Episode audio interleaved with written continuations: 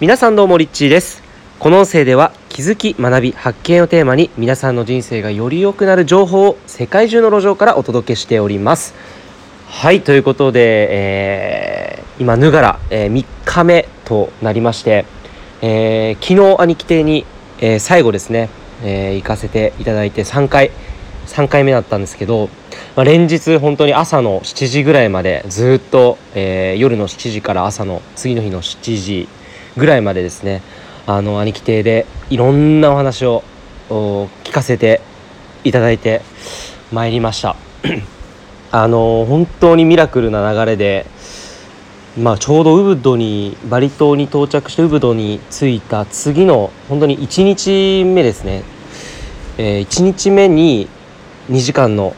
あそういえばバリに映画あったなと。バリの映画が何かあった気がするなと思ってバリ島で、えー、YouTube で検索したら「神様はバリにいる」という、えー、映画が、まあ、2時間そのまま見れたんでそれ見てめっちゃ感動してでもその日に、えー、兄貴に Facebook で探してで兄貴にメッセンジャーを送らせていただいてほんなら17月17日が空いとる空いとるよみたいな感じでそして、え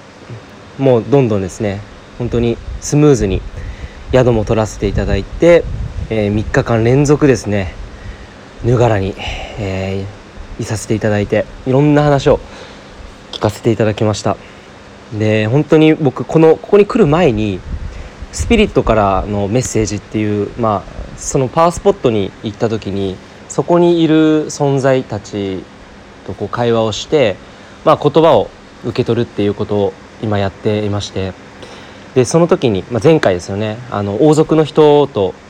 あの一緒に、まあ、彼の持ってる所有しているすごい大きな、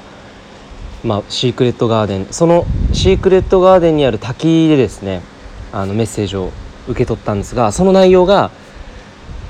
本当の、まあ、大調和。本当の自由とか、えー、調和っていうものっていうのは自分を自由にした時ではなくて他人を自由にさせて他人を大切にした時にその時初めて自分がその自由や調和を、えー、受け取ることができるんだっていうメッセージを受け取ったんですがまあそのメッセージの意味が今ようやく分かりましたね。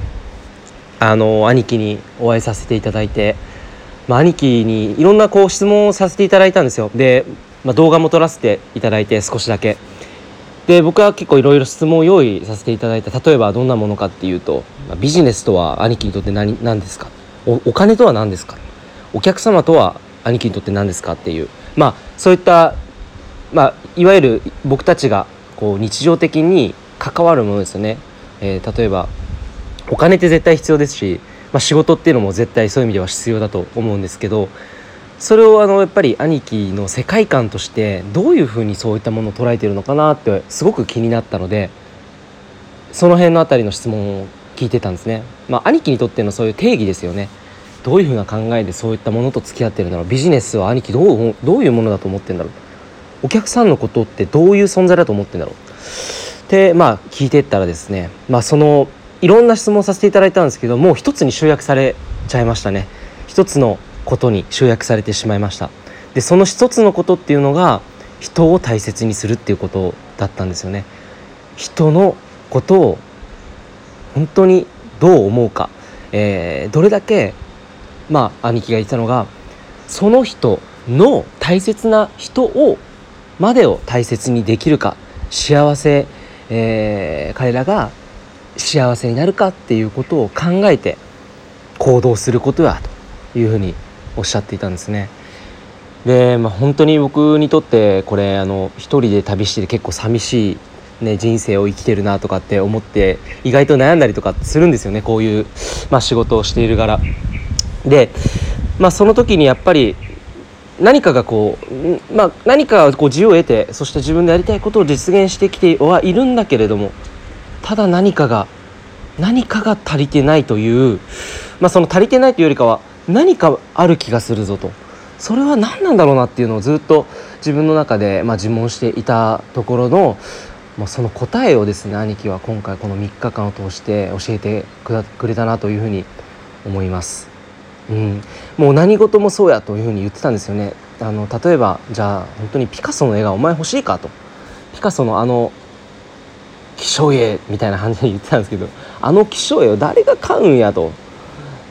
あの時代にピカソを見込んで買った人がおったんやとそのお金持ちかもしれんけどその絵を見て彼は買ったんではなくてもしかするとまあピカソのね絵を見に行った時に話してピカソと「お前の絵お前面白いやつだな」と「お前すげえいいやつや」みたいな感じで例えばそのピカソがねああいう絵を描くけどだけど本当に家族思いだったらどうやっていうふうに言ってたんですよね。そしたら応援したくなるやろうと。もう今までいろんなものを見てきたけど本当に売れていく人っていうのはそこに答えがある本当に人を大切にしている人に人は応援されてそしてその人の持っている作品だったりとかそういった有名そういったものがどんどんどんどんこう有名になっていくようなそういう流れができている。でも多くの人はそこに気づいていないんやというふうに言っていたんですね。まあなるほどなっていうふうに思いましたね。でまあ本当に僕もいろんなこういろんな人の話をその成功者だったりとかいろんな教えをしている人の話を聞いてきてたんですけれどもまあその中で本当に、えっと、印象に残っている人といえば日本一の個人投資家武田和平さん、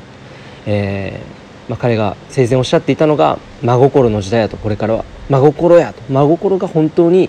これからの世を開いていくってマロの世界が始まるというふうに言ってたんですが、まあ、兄貴も本当に同じこと言ってました。結局は真心やって人は人でしか動かされないし人は本当に人によって、えー、育っていくもんやと。だからもう本当にそこだけを大事にしろせやろうというふうに言ってたんですけれどもまあ本当そうだなというふうに思いますね、えー、特に僕の中での本当に気づきとしては今ここ最近ね好きなことをして生きるだったりとか自分を大切に生きるとかえそういったものが今本当に言葉としてはすごく普及していてでもちろんそれもすごく大事だなというふうに僕は思いますし、えー、僕自身もそれを大事にして生きてきたっていうのと周りの人で僕は本当にお世話になった人もそういう生き方をしていたっていうのもあります。